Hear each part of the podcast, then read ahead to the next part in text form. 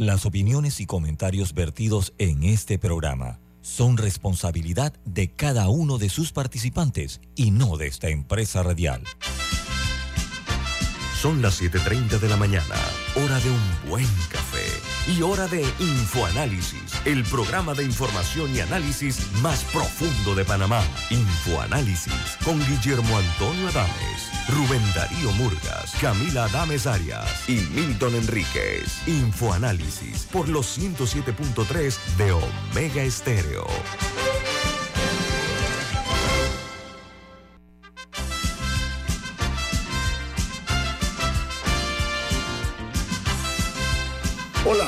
Hola, buen día, bienvenidos. Esto es Infoanálisis, un programa para la gente inteligente. Hoy es 17 de enero del año 2022 y este programa Infoanálisis es presentado por... Por Café Lavazza, un café italiano espectacular. Pide tu Lavazza en restaurantes, cafeterías, centros de entretenimiento y deportivos. Y ahora Pide tu Lavazza orgánico en Deli Gourmet. Café Lavazza, un café para gente inteligente y con buen gusto, presenta Infoanálisis. Bueno, Infoanálisis, usted eh, este programa lo puede ver a través de Facebook Live en vivo, en video. También eh, pueden eh, sintonizarnos.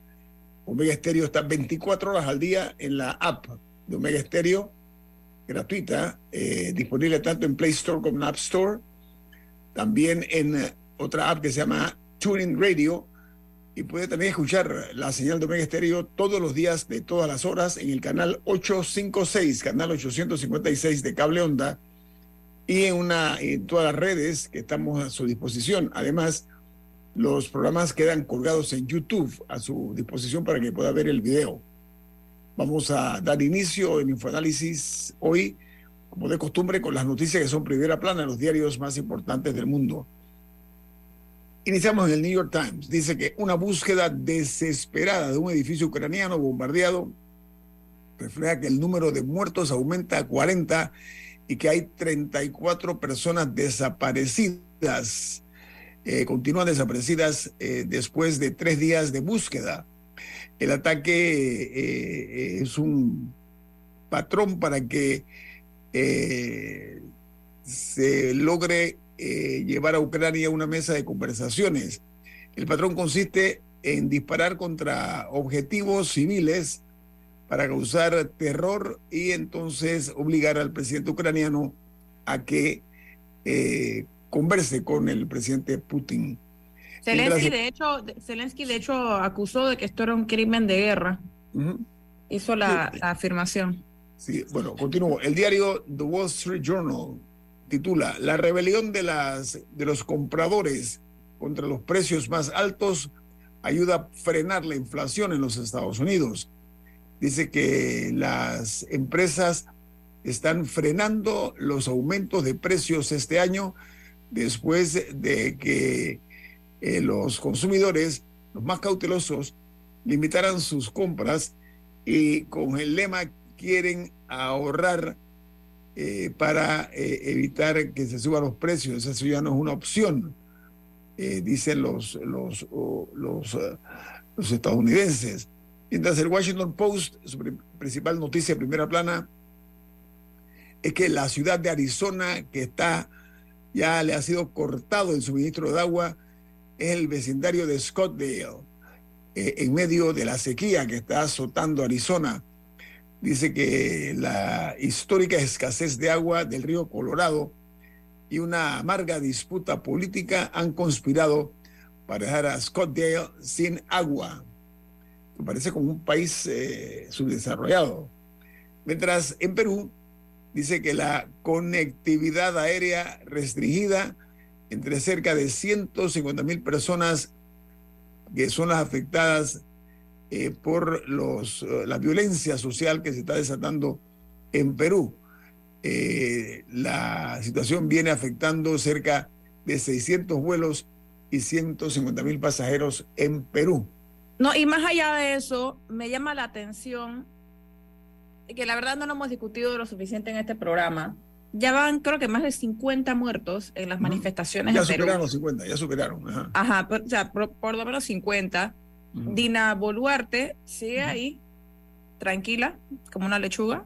Digo que no renuncia, digo que no renuncia. Ajá, pero, pero es llamativo lo que está sucediendo y, y, siento, no sé si es que uno se ha acostumbrado a la idea de caos en Perú, pero en verdad sí es preocupante, 50 muertos en protestas. Eso, eso es muy llamativo. En Guatemala, la fiscalía acusa al ministro de Defensa de Colombia por el caso de constructora Odebrecht. La posición es que dice que el ministro de Defensa colombiano permitió supuestamente la aprobación de acuerdos de eh, cooperación entre los, eh, el país con los directivos de la constructora brasileña Odebrecht en los Estados Unidos, un vuelo de Delta Airlines que estaba despegando del JFK, como se le dice, el aeropuerto John F. Kennedy. Bueno, recibió una llamada urgente que le dijo Delta 1943, cancela el despegue. ¿Saben por qué? Porque en ese momento había un avión eh, de American Airlines que cruzó unos mil pies por delante del avión de Delta, dicen las autoridades aéreas. Haber una catástrofe aérea eh, en el JFK. Felizmente no se dio. En Chile, dice que la región de Valparaíso impulsa a crear una policía de turismo para hacer frente a la delincuencia y proteger sobre todo a los visitantes, a los turistas que llegan a ese centro turístico chileno. Mientras en El Salvador, Protección Civil decreta alerta roja en dos municipios tras más de 200 sismos pequeños que han causado daños en viviendas. Y esto ha traído como consecuencia que han preparado ocho albergues con capacidad para albergar unas 500 personas, sobre todo de estos municipios. En eh, el Reino Unido, la policía tenía a un violador en serie entre sus filas, entre sus unidades, dice que estaba oculto dentro de la policía y era protegido por el Scotland Yard durante más de dos décadas. El hombre, eh, eh, en resumen, admitió ante un tribunal que había cometido más de 80 delitos contra la libertad sexual, incluidas 48 violaciones a 12 mujeres. La nota añade que la policía de Londres permitió que este violador en serie siguiera eh, activo dentro de la el Scotland Yard para incluso eh, eh, abrirle ya anteriormente varias investigaciones internas, pero no pasaba nada. Él seguía campante con el cargo de policía activo. En otra noticia de tipo económico, dice que los vehículos eléctricos representan el 10% de todos los autos nuevos vendidos el año pasado. El aumento impulsado por eh, China y por Europa brindó un alivio a un mercado de automóviles más amplio que sufría la preocupación económica de la inflación y la interrupción que se ha dado en la producción de vehículos a motor. Eh, hay una noticia que se genera en México, la, la principal noticia de primera plana eh, dice que la, eh, el ex super policía García Luna será enjuiciado hoy en la Corte del Distrito Este de Nueva York a cargo del eh, mismo juez que llevó al caso de su compatriota el Chapo Guzmán. Imagínense, el, el super policía que había recibido condecoraciones de Estados Unidos, de Europa, reconocimientos.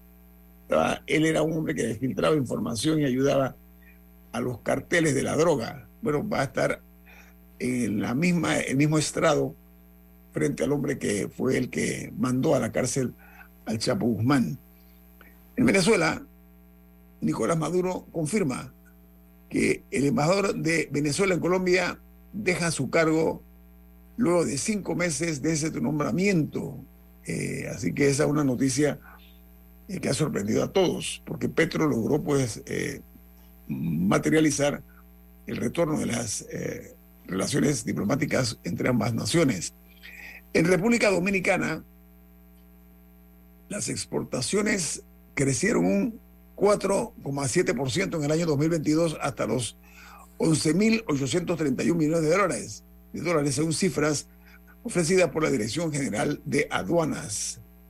Mientras en Nicaragua eh, dice que la Fiscalía declara culpable eh, a un sacerdote y ha pedido ocho años de cárcel acusado del delito de conspiración y propagación de noticias falsas. Eso ha llevado al régimen orteísta a eh, este hombre, este sacerdote, lo acusan de haber tal vez estado dando mensajes que sienten que han sido con carácter conspirativo contra esta dictadura de Daniel Ortega Saavedra y su esposa.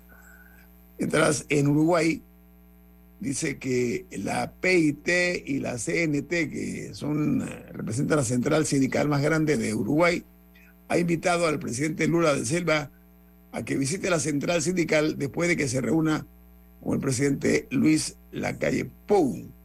Esto eh, se va a dar y entonces están solicitando que aprovechando la visita de Lula, este, eh, los reciba o los visite en su eh, central, como dije, que es la, de la más grande central sindical de Uruguay.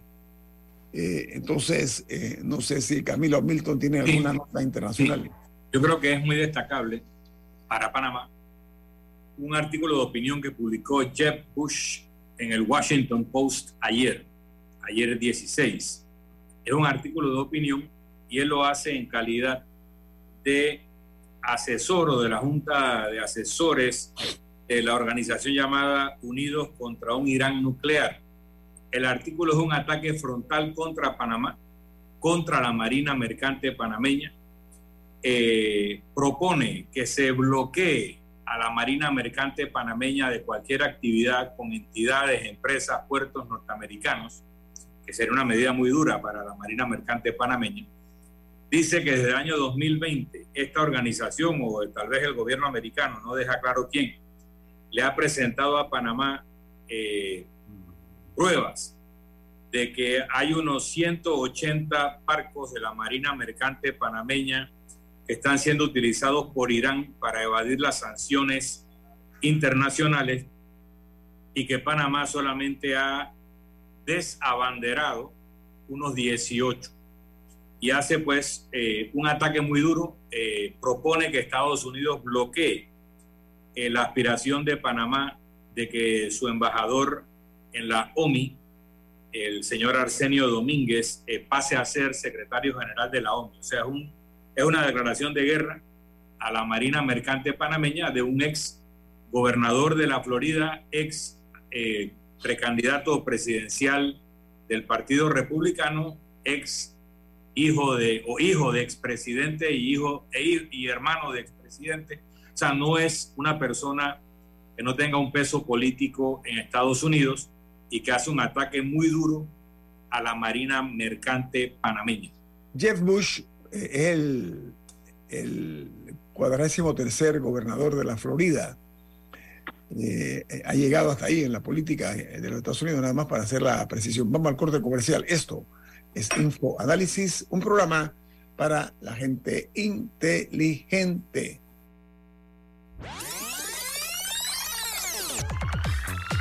Omega Stereo tiene una nueva app. Descárgala en Play Store y App Store totalmente gratis. Escucha Omega Stereo las 24 horas donde estés con nuestra nueva app.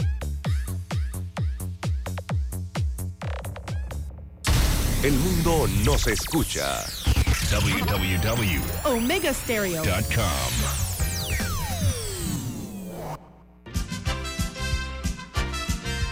Ya viene InfoAnálisis, el programa para gente inteligente como usted.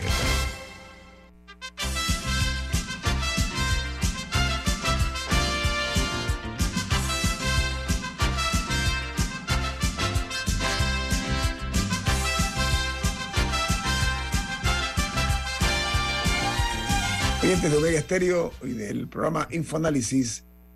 Eh, esta mañana, como invitado, eh, contamos con la participación del el doctor Harry Brown Arauz. Él es eh, politólogo eh, director del CIEPS, un hombre que escribió varios libros, ya ha escrito varios libros, uno se llama El vencedor no aparece en la papeleta, eso lo hizo en el año 2018, un hombre con una capacidad y un conocimiento eh, de lo que es el análisis político. Bueno, es politólogo profesional. ¿Dónde estudiaste politología, Harry? En la Universidad Complutense de Madrid. Madrid, muy bien. Harry Brown eh, va a ayudarnos a nosotros a analizar la realidad de la situación política en el país. Diga, Camila, adelante. Sí, bueno, como conversábamos ayer, buen día, Harry, hay un proyecto de ley en la Asamblea que ha generado mucho revuelo, eh, que busca regular un poco la profesión de politólogo. Pero me gustaría que antes de entrar en lo que contiene o no contiene la ley, si nos podrías definir qué es un politólogo y qué no es. Mira, esa es una muy buena pregunta, Camila, porque eh, toda esta discusión sobre la ley de los politólogos, que, afortunadamente, sí, ustedes que le han dado eh, seguimiento, la discusión, los, los, politólogos hemos entrado a la discusión días después. La sociedad panameña ha empezado esta discusión, cosa que yo creo que es saludable, porque les, les, preocupa la, la sobreregulación de algunas actividades, les preocupa la libertad de expresión y, otras cosas que vamos a conversar que hay en esta ley. Pero en los últimos días la discusión ha tomado por un lado que, que, yo creo que es poco saludable, porque se ha comenzado a decir de alguna manera que ser politólogo o la ciencia política no es una profesión. Y sí lo es, es una profesión. O sea, comencé diciendo la universidad en la que, en la que estudié. Camila estudió, Camila estudió también en la, en la universidad. sí, es, es, una carrera que existe. Una carrera que existe. Es una carrera que existe, claro.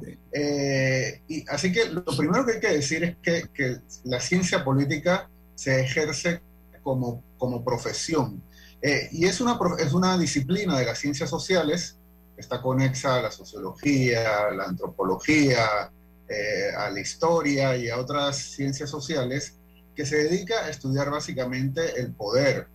Eh, y a partir del estudio del poder y la forma en que los seres humanos tomamos decisiones vinculantes, nos podemos especializar en el estudio de las instituciones, por ejemplo, nos podemos especializar en el estudio de los procesos políticos. Eh, una de las actividades más, digamos, más frecuentes de la ciencia política es estudiar el comportamiento eh, electoral, estudiar los partidos políticos. O sea, tenemos una, es, y además es una disciplina que tiene una metodología propia, que comparte en buena medida eh, con otras ciencias sociales, pero que tiene sus especificidades. Compartimos, por ejemplo, el, el análisis estadístico. Eh, pero hay una particularidad muy importante de las ciencias políticas que no aparece en otras ciencias sociales, que es el análisis comparado. O sea, ¿no? En la sociología sí puede hacer comparaciones, obviamente, pero en ciencia política es una metodología muy desarrollada en la que la premisa es que nosotros podemos aprender sobre nuestro país comparándonos con otros países. Yo, yo recuerdo que he dicho varias veces en, en este programa y en otros que hay el dicho que dice que las comparaciones son odiosas, en ciencia política no. En ciencia política es una, es una metodología muy desarrollada que los politólogos y las politólogas utilizamos con mucha ventaja para, para llegar a conclusiones generales, científicas generales y para entender el funcionamiento político de nuestros países. Harry, déjame agregarte nada más algo. Es tan eh, materializable el hecho y el reconocimiento de la politología que para los curiosos remítanse a la Real Academia Española, la palabra politología. Dice la RAE que es la disciplina que estudia la teoría política, estudia, ¿ok? O sea, es una carrera eh, académica importante. Camila, adelante. Hablando de comparaciones, ¿qué, ¿cuál es el estatus, por decirlo así, de la ciencia política en Panamá? Porque yo creo que eso también es importante para el debate. O sea, ya hablamos de, de como la teoría de qué es la ciencia política, pero ¿cuál es, cómo, cómo, cómo es la ciencia política en Panamá? ¿Cuál es su estatus? Esa pregunta también es muy importante, eh, Camila. Mira, primero hay, que partir diciendo, ya que he dicho que, que la, la, ciencia política es, es una de las disciplinas de las ciencias sociales, hay una tradición larga de ciencias sociales en Panamá una tradición larga y bastante productiva, pero la ciencia política eh, ha estado bastante rezagada. Yo recuerdo y cito con frecuencia un trabajo que hizo Salvador Sánchez sobre el desarrollo de la ciencia política en Panamá, que lo publicó creo que a principios de los años 2000, y él se encontraba en aquella ocasión que los temas políticos habían sido estudiados sobre todo en Panamá por otras disciplinas, por los sociólogos sobre todo, también por los historiadores, también por, por los abogados, y que los politólogos no vinimos a aparecer, digamos, en el panorama de las ciencias sociales panameñas, más o menos hasta, hasta el momento, mira, el, punto de inflexión es cuando las elecciones en Panamá se comenzaron a ser confiables, porque los estudios políticos que no hacían politólogos y lo hacían legítimamente, eh, estaban sobre todo dedicados a estudiar el régimen autoritario o estudiar las relaciones de Panamá con los Estados Unidos. Cuando las, las elecciones se comienzan a ser confiables a partir de principios de la década de los 90, comienzan a aparecer los primeros estudios de ciencia política también confiables. Y recuerdo muy bien un libro de Bolívar Franco, que era un sociólogo que utilizaba herramientas de la ciencia política para estudiar el, sistema de partidos y las elecciones. Y luego comenzamos a aparecer otros. Están las publicaciones de Carlos Guevara Mann, otro politólogo destacado. Yo volví al país, y comencé a publicar sobre los partidos políticos y nos fuimos, Alfredo Castillero, hijo, nos comenzamos a abrir el campo de la ciencia política. Por lo tanto, y se trata sobre todo de panameños y panameñas que hemos estudiado en el extranjero, porque no ha habido estudios de ciencia política en Panamá. Para como hiciste tú, Camila, para estudiar eh, la ciencia política había que salir del país. Y fue hasta hace poco, no recuerdo la fecha exacta. Ocho años, había alguien que... Ah, ocho, años, sí, se dijo ocho años, que se creó eh, la Escuela de Ciencias Políticas en la Universidad de Panamá, en la Facultad de Derecho y Ciencias Políticas, es uno de los problemas que ha tenido la institucionalización de nuestra ciencia política, que ha estado vinculada al derecho. Y uno de los problemas que tiene esa carrera, eh, y uno se puede imaginar que cualquier carrera que empieza tiene, tiene eh, dificultades, pero uno de los grandes problemas es que, por lo que dicen los mismos estudiantes, yo no, yo no conozco, yo, yo soy egresado de Sociología de la Universidad de Panamá, eh, pero hace mucho tiempo no me relaciono con mi universidad. Eh, y lo que cuentan los propios estudiantes es que las, la ciencia política se le están enseñando básicamente a abogados. O sea, están recibiendo una formación de derecho en lugar, en lugar de una formación específica de la ciencia política. No, y también yo vi una, una estudiante que decía que ya tiene un mismo profesor para varias materias, porque no, o sea, no, no, no hay.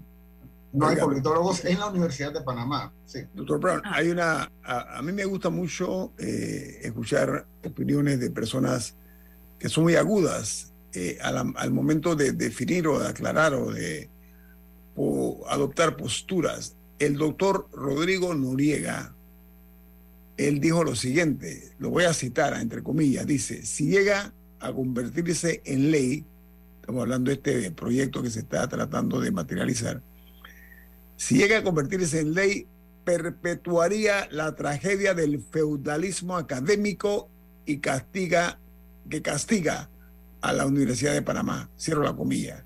Feudalismo académico. O sea, aquí se pretende controlar todo. O sea, una de las intenciones, no sé si con fines aviesos, con qué propósito es, tener un control. Y dentro de ese contexto estamos viendo pues que hay otro, otra intentona, pero me llama la atención también eh, que para efectos de los que ejercen la profesión de politólogo, tú, Camila, y Guevaramán, o sea, gente que estudió esa materia fuera del país, como tú muy bien señalas, que donde de esa carrera tú estuviste en la Complutense, Camila estuvo en University College London, en Londres, en fin. Eh, dice eh, que esta disciplina, con este proyecto de ley, habría que ver dónde se genera y en qué dirección lo quieren llevar, eh, doctor Brown. Ahora, hablemos ya en la práctica, ¿no? De, la política eh, local. Hay una eh, que leí hace mucho tiempo que en Panamá había falta de debates. Aquí, por ejemplo, los aspirantes a la presidencia de la República no quieren ir a debates porque los desnudaría a algunos, ¿ok? de no tener la capacidad de decirlo, decir cosas, mensajes, sostener posturas, si no tienen un papel por delante, un teleprompter para ser más modernos. Entonces, la necesidad de debates presidenciales. Eh, eh, doctor Brown, ¿cuál es su opinión? Sí, déjame referirme, al, por favor, al, artículo de Rodrigo Noriega, porque me pareció que él puso la discusión donde debe estar. y como dije, ha sido muy interesante porque no han sido los politólogos quienes empezamos esta discusión, la sociedad se ha interesado por este tema. Y él puso la discusión en, en la Universidad de Panamá, en, en la, digamos, en la situación de todas las ciencias sociales dentro de la Universidad de Panamá. Eh, y, es, y ese es el punto de partida, porque se ha pensado un poco conspiranoicamente que posiblemente los diputados tienen alguna intención aviesa con esta ley, pero realmente ha surgido de la desesperación de algunos estudiantes de la Universidad de Panamá porque son conscientes de que están recibiendo una formación deficiente y quieren asegurarse un mercado de trabajo. Pero ojo, la gran mayoría han sido dos personas las que han presentado esto en contra de todos sus compañeros de clase y en contra de los consejos que le dimos los profesionales de la ciencia política. Esta ley tiene varios defectos. Primero, que no contribuye precisamente a fortalecer la enseñanza de la ciencia política. por otro lado, destila xenofobia porque está excluyendo el ejercicio de la ciencia política a los extranjeros que ya están en el país y que podría ayudar a mejorar la formación de los politólogos y las los nuevos politólogos y politólogas panameñas. Burocratiza innecesariamente el ejercicio de la profesión, pero es que además atenta contra el trabajo de otros profesionales, como mencioné, a los historiadores, a los antropólogos, a los sociólogos, economistas y otras disciplinas conexas que hacen análisis político, está limitando la posibilidad de también hacer ejercicio de la profesión que está vinculada a los temas políticos y, esto lo ha discutido mucho la sociedad, atenta contra la libertad de expresión, limitando la posibilidad de que otras personas que no son politólogos o politólogas eh, eh, eh, puedan opinar políticamente. Y, muy importante también, el proyecto no fue consensuado. Este proyecto avergonza, limitaría estas posibilidades no mejora en absoluto, sino que empeora la posibilidad de, mejorar la enseñanza de la ciencia política y además avergonzaría enormemente a Panamá internacionalmente, porque la ciencia y las profesiones en el siglo XXI sobre todo necesita que el país esté abierto, abierto a todas las corrientes de opinión y abierto al, debate, que es el tema que has planteado ahora, Doctor Brown, yo tengo un corte comercial, pero sabe que esta es una forma...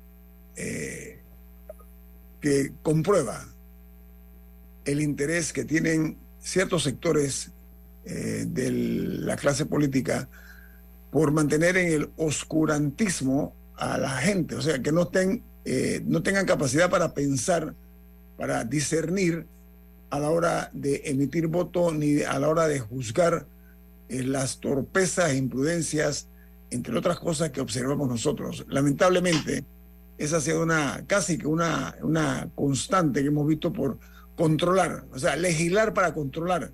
Y esa no es la función de alguien que, que pero, Pero sí me llama la atención lo que, lo que dice Harry, de que la iniciativa no vino los diputados, vino de un par de estudiantes. Pero lo, han acogido. pero sí, no, siempre, siempre, siempre que es así. Pero sí me gustaría destacar para, en uno de los puntos eh, de los que habló Harry, yo ayer mencionaba que cerrar el país de esa manera era condenarnos a la mediocridad, porque significa que no recibimos ideas nuevas. O sea, uno se queda con lo que hay aquí en, en, en la cámara de eco, por decirlo así, pero no, y, no, no traemos ideas nuevas. Y no reciben las nuestras, Camila. E, exacto, exacto. Yo siempre me lamento que a veces en bibliotecas, cuando, cuando iba afuera de otros países, eh, cuando me iba al área de América Latina, había libros de varios países, porque seguro están organizados por países, y de Panamá a veces me encontraba, siempre me encontraba Armani en Panamá, y quizá dos más. Eh, entonces, entonces, eso es muy triste, la verdad. Y me gustaría destacar también que yo he escuchado a, muchas personas hablarme de los días de oro de la Universidad Nacional y estos fantásticos profesores que tuvieron. Y muchas veces eran españoles, alemanes, personas que venían huyendo de la Segunda Guerra Mundial y de, conflictos de sus países que venían a Panamá. Y de los dictadores, de, Mussolini. Ajá, y de Franco y toda esta gente. Entonces, entonces, este, le estamos cerrando esa, con, iniciativas como esta, le cerramos esa posibilidad de nutrirse a las futuras generaciones. y, eso no, no debe. Es reconocido que esos profesores extranjeros nutrieron de conocimiento muy superior que traían de Europa a nuestros estudiantes. Vamos al corte comercial. Esto es Info Análisis, un programa para la gente inteligente. En breve regresamos, gracias a Banco Aliado. 30 años. ¿Qué quieres crear?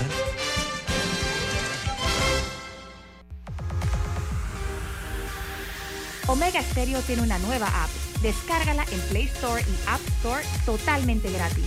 Escucha Omega Stereo las 24 horas donde estés con nuestra aplicación totalmente nueva. Inundado de papeles en su oficina. Gasta mucho tiempo buscando documentos y archivos. En Solutexa digitalizamos los documentos de su empresa y le proporcionamos un software poderoso y fácil de usar para que pueda organizar y encontrar esos documentos escaneados. Llámenos al 209-4997 para un demo sin compromiso. Solutexa, expertos en digitalización y gestión documental.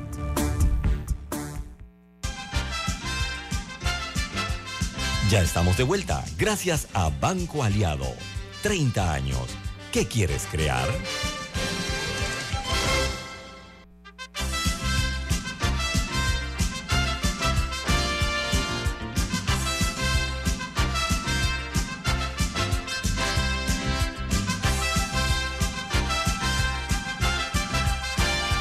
Bueno, Milton, tenemos un mensaje. ¿De qué se trata? Así es.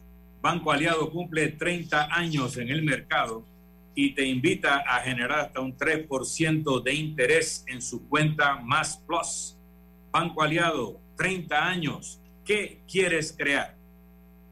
Mire, eh, doctor Harry Brown, eh, veamos la realidad nacional de la forma más cruda y brutalmente real. Muchos eh, diputados se han reelegido y pretenden reelegirse utilizando o por contar con millones en partidas en lugar de su, por su buen desempeño en el cargo. Entonces, con tantos millones que provienen de la recaudación de nuestros impuestos y de las utilidades que generan las empresas estatales, esta práctica del clientelismo ha crecido de una forma insospechadamente grotesca. ¿Dónde quiero llegar? Se anuncia con bombos y pocos platillos que eh, en el próximo torneo electoral que ya está eh, a las puertas, eh, la cifra que se están manejando, eh, amigos de Infoanálisis, eh, y que la comparto con ustedes, son las siguientes. Se ha designado 54 millones punto cinco para una campaña que se va a llevar a cabo en el, en el año 2024, del cual el 93% de esos 54 millones van a ir dirigidos para beneficio de los partidos políticos, de nueve partidos políticos. Y para los candidatos de la libre postulación, solamente se les ha designado o asignado 7% de estos 54 millones. Ahí hay una inequidad grosera, doctor Brown. Eh, yo creo en la importancia de los partidos políticos, creo en eh, que tiene que haber una clase política eh, que sea robusta, pero sobre todo que lo que hagan lo hagan en beneficio del país, no en beneficio personal, que es lo que se ve a diario, ¿no? Con la complacencia de las autoridades y de los operadores de justicia. Estos 54 millones en este momento está ahora para, para los para la política de la cual el 90, ojo, mire, una, una cosa de verdad, 93% va para los partidos políticos, para nueve partidos políticos. ¿Cuál es su análisis como politólogo, doctor Brown? Como politólogo eh, eh, idóneo, bueno, todavía no idóneo. Idóneo, porque ya, no- disculpe, disculpe, el politólogo idóneo. Muy bien, muy bien, muy. Gracias. Eh, miren, eh, eh, eh, hay que hablar del dinero en la, en la política. Y yo empezaría haciéndole a, a las personas que nos están escuchando y viendo una pregunta. O sea, ¿cuál es el precio de la democracia? O sea, ¿cuán- ¿Cuánto nos debería costar la democracia y cuánto nos cuesta no tener democracia? Eh, parecería una pregunta retórica, pero no lo es, porque a partir de allí, entonces podemos discutir eh, eh, de manera concreta eh, cuáles, cuáles son las fuentes del financiamiento de nuestra democracia, y con democracia no me refiero solamente a las elecciones, pero el rito principal de, de- de la democracia son las elecciones y eso tiene un costo. Por lo tanto, es, es bueno hablar, es necesario hablar del dinero en la política eh, sin morbo, sino pensando en que es una, una inversión que hace la sociedad en un mecanismo de convivencia y de gobierno que es, que es pacífico. Creo que, creo que Milton quiere decir algo. cuando termines quiero hacerte una pregunta. Entonces, entonces, entonces, a mí me parece realmente, y, yo sé que hay muchísimas necesidades en el país, pero a mí me parece que 54 millones para las elecciones en un país de renta alta como es Panamá no es una cantidad exorbitante de dinero para fortalecer nuestra democracia. Yo hablo del 93%, eh, doctor sí, ahí voy a llegar. 3% para los partidos políticos, sí, pero un 7% para casi un millón de personas que han dado firmas. Claro, ahí, ahí, voy, ahí, a, allí voy, ahí voy, voy, voy, voy, a llegar allí a la, a la, a la inequidad. Entonces yo, yo creo que esos 54 millones invertidos en elecciones son un dinero bien invertido en procesar nuestros conflictos a través de las elecciones. Y y sobre la equidad en la distribución de ese dinero, yo tengo, una, tengo sentimientos encontrados, porque creo como, como principio, y casi que lo elevaría a un valor, en que, la, en que la equidad en las elecciones es absolutamente necesaria para que nuestras elecciones sirvan precisamente para procesar esos conflictos de manera libre, pacífica y competitiva. Eh, y, y, y la inequidad en este caso es enorme 93 contra 7% es indiscutiblemente una inequidad enorme. Eh, pero por otro lado, yo lo que, eh, lo que también he dicho, y es una posición ambigua, en que podríamos entender que nuestro sistema electoral, con esa inequidad, está promoviendo la creación de partidos políticos. Si usted para eh, organizar un proyecto político, una propuesta política que le quiere presentar a la población, usted ve los montos de financiamiento, ve las posibilidades de tener éxito y se encuentra que la mayor cantidad de dinero la reciben los partidos políticos, esa es una invitación para organizar partidos políticos. Y la, la democracia, la democracia funciona con partidos políticos. Yo entiendo perfectamente, funciona mejor si nos organizamos a través de partidos políticos. Yo entiendo perfectamente por qué la población panameña, la sociedad panameña, ha encontrado a través de la libre postulación una vía de escape para un sistema político que está anquilosado. O sea, la libre postulación es absolutamente legítima y amplía las posibilidades de participación, pero no, no, no es la manera...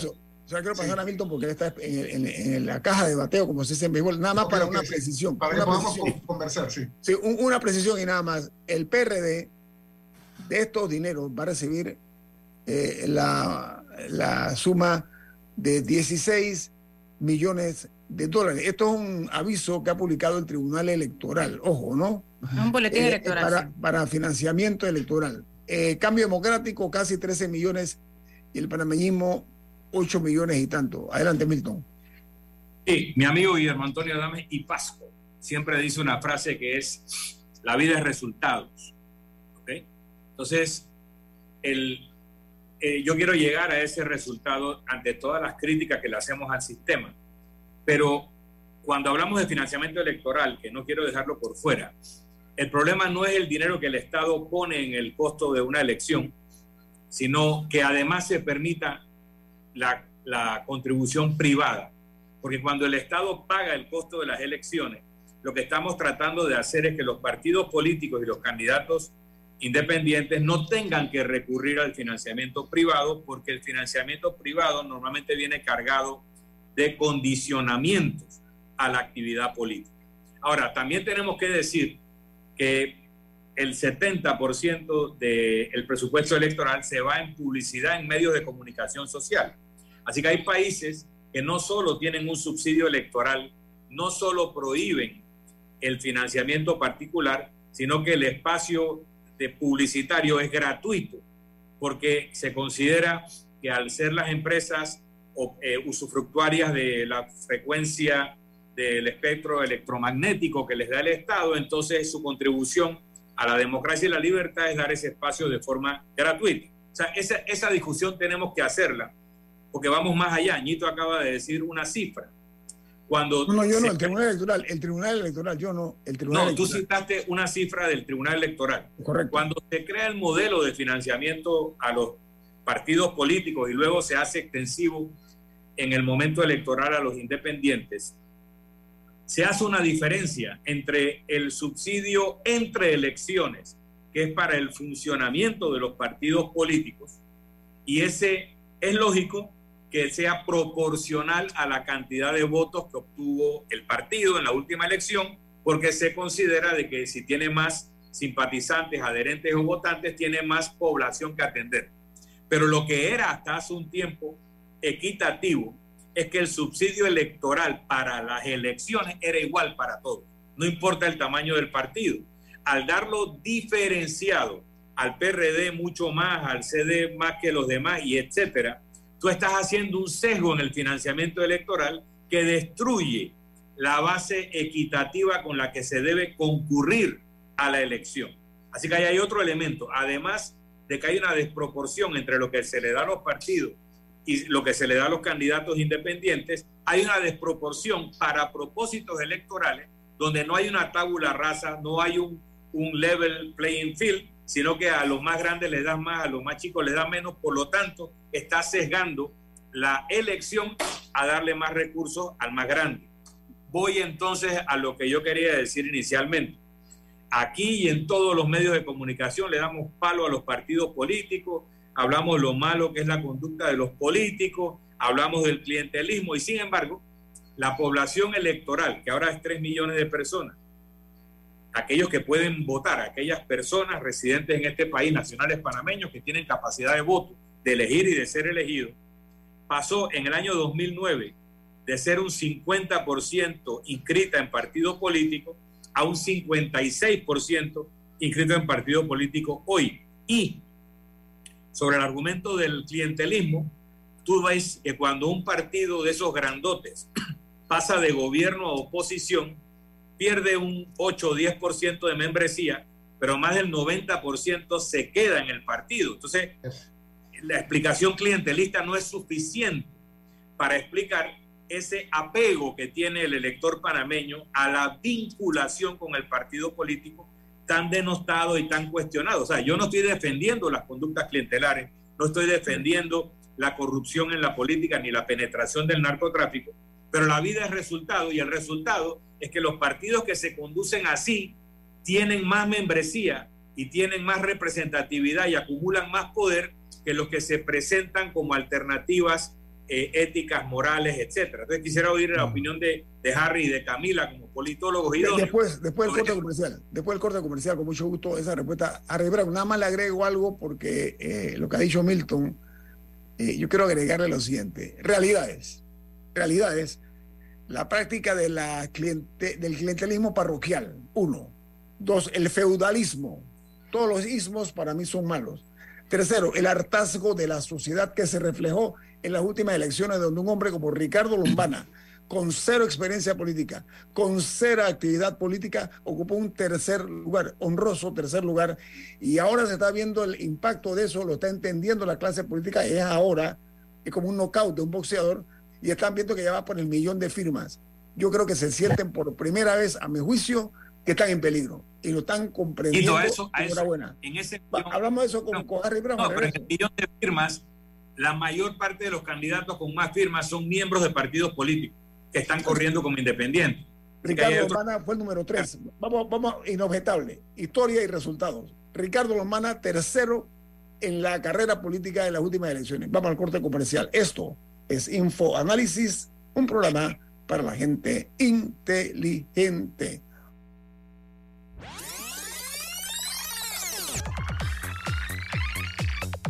Omega Stereo tiene una nueva app. Descárgala en Play Store y App Store totalmente gratis. Escucha Omega Stereo las 24 horas donde estés con nuestra aplicación 100% renovada. Omega Stereo, 24 horas en FM Stereo.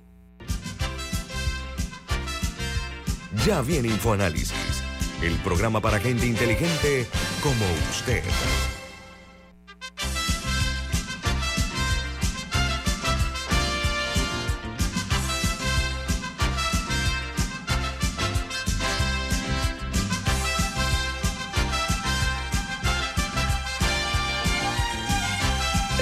Doctor Harry Brown está con nosotros. Milton hizo una eh, exposición.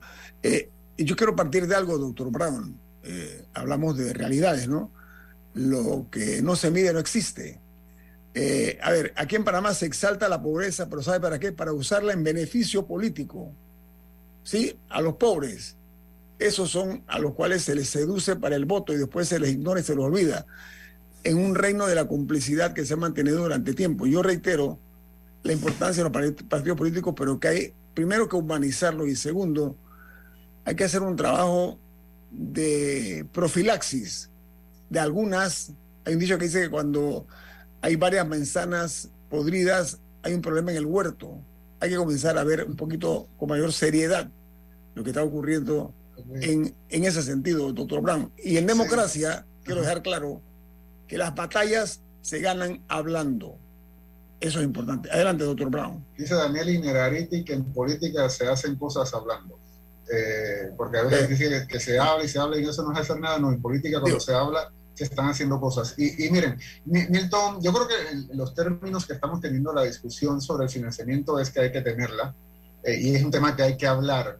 Eh, no como algo pecaminoso, sino como una necesidad. No, en positivo, en positivo. De, hacerlo bien. Miren, Milton hablaba sobre cómo cómo la, la existencia del dinero privado en las campañas electorales es lo que hace inútil o rebaja las posibilidades del financiamiento público. Esa es una discusión interesante. Yo he sido uno de los que ha, promovido desde hace algunos años eh, los beneficios del financiamiento público de la política y, y, planteando exactamente lo mismo que decía Milton, que ha sido el descontrol en el financiamiento privado o el exceso de financiamiento privado lo que ha hecho que nuestra inversión pública en la política no dé los resultados esperados. Pero hay que ser, hay que ser, digamos, realistas. Yo creo que es, aunque nos gustaría idealmente acercarnos a tener un 100% de financiamiento público, realmente para un país como el nuestro es muy difícil eh, lograrlo. Siempre vamos a tener algunos montos de dinero privado que tiene que estar muy controlado. El modelo al que miramos, sobre todo los países de América Latina, es el de México pero doctor, doctor, permítame un segundito, doctor, permítame un segundito y yo soy brutalmente claro en lo que digo. El problema de ese financiamiento millonario que aportan hombres de negocio, corporaciones, vamos a hablar las cosas como son, lleva a que los presidentes ascienden al poder hipotecados. Sí. Tienen que pagar por esa inversión que hicieron estas personas. No, sé si y todos los, los, candidatos, desde las primarias, que ese es otro ah. tema, ¿no? Cómo desde las primarias eso sucede pero lo, lo, que estaba diciendo es que México es como el gran modelo eh, de financiamiento 100% público, casi 100% público, y los mexicanos cada vez que han venido a Panamá a conversar sobre su modelo nos han dicho, por favor no hagan eso. Eso esto es, nos que genera otros problemas y es absolutamente eh, incontrolable. El otro tema del que habló Milton es, es, es muy importante y es, una discusión necesaria. ¿A quién compensamos a través del financiamiento público? A quienes más votos obtienen o lo damos equitativamente entre todos los partidos. Hay algunas corrientes que piensan que precisamente quienes obtienen más votos son quienes están ganando la posibilidad de tener mayor, más dinero para hacer campaña electoral porque representan a más gente y porque tienen mejor contacto con la población. Y hay otra corriente de opinión que plantea que hay que darle mayores posibilidades a los partidos pequeños para que eh, la competencia sea más equitativa. Esos son los términos de la discusión que habría que tener. Obligando, si se le da más dinero a los partidos grandes, obligando a los partidos pequeños y partidos nuevos a ser más innovadores. Es una fuente de innovación en el sistema político para poder acceder a más votos. Pero, pero no hay, yo no tengo una posición, digamos, concreta en ese sentido, eh, eh, porque ambas, como en todos los sistemas electorales, ambos tienen beneficios. Y miren, eh, eh, sobre el, clientelismo, por qué la gente se inscribe en los partidos. Yo coincido con Milton. No podemos soslayar las raíces profundas que tienen nuestros partidos en Panamá, los partidos históricos, el PRD, el Partido Panameñista, que es centenario, es uno de los partidos más antiguos de toda América Latina, el mismo cambio democrático que es más reciente, el Partido Demócrata Cristiano, ahora Partido Popular, uno no genera una organización, no mantiene una organización durante 100, 40, 50 años solamente con clientelismo. son partidos que tienen raíces.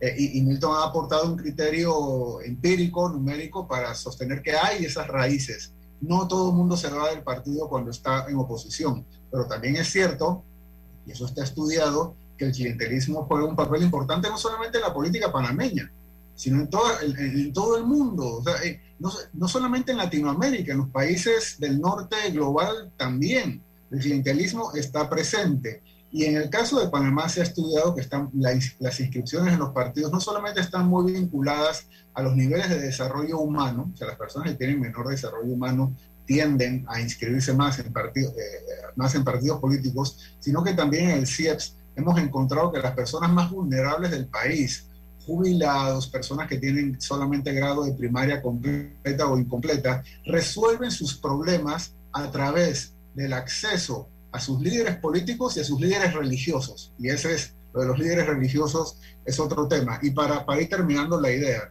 es cierto, eh, eh, lo, yo creo que la experiencia, ya hablamos del PRD, del Partido Panameñista, del Cambio Democrático, del Partido Popular, sus raíces profundas en la sociedad panameña, y también podemos aprender en la política reciente sobre la experiencia de Ricardo Lombana, que ha traído eh, a, la mesa. Eh, y, que van los mismos términos de lo que estamos conversando. Ricardo Lombana fue un candidato exitoso por la libre postulación.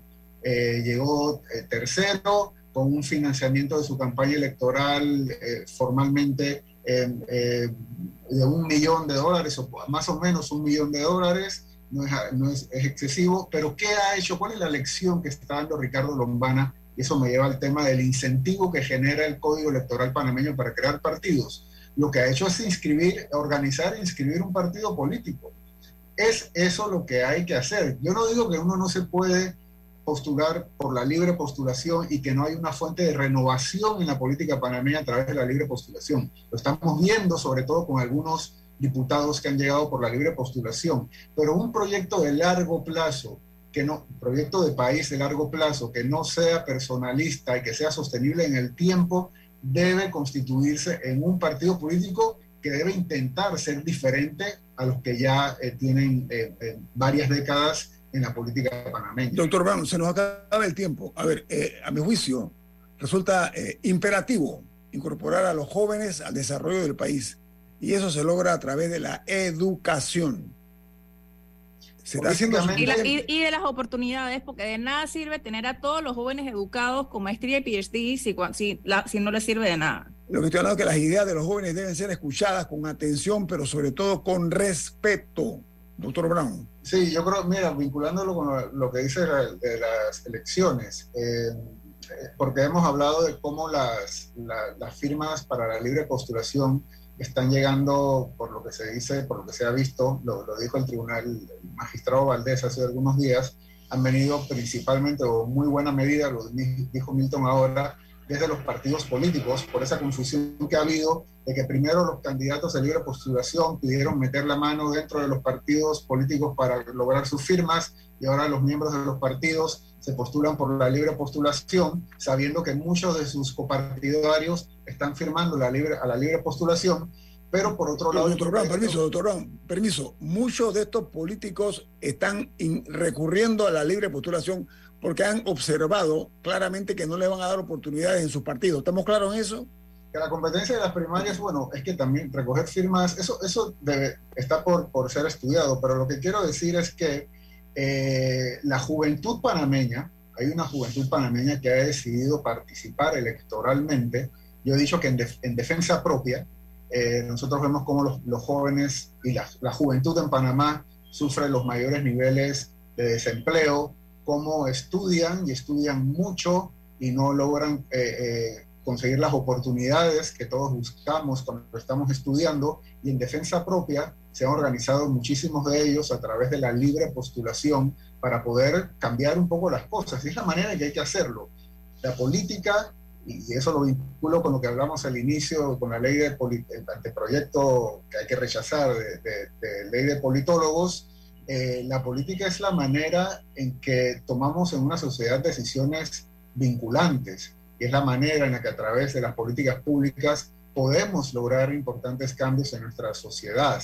Y, la vía es a través de la participación política, así que bienvenidos todos esos jóvenes y esas jóvenes que, que, están a través de la libre postulación y algunos a través también de los partidos políticos que están buscando cambiar las cosas en su beneficio y para beneficio de, del país. Doctor Brown, la otra que le quiero decir hablando de jóvenes, hubo, además de Molombana hubo otro fenómeno, es el joven Juan Diego Vázquez, sí. el más votado, siendo un independiente bisoño, novato, logra la mayor cantidad de votos. Hay señales ahí, a mi juicio, y yo no estoy en ningún partido político inscrito, ni mucho menos, que hablan por sí solos. O sea, sobran las palabras, están los hechos.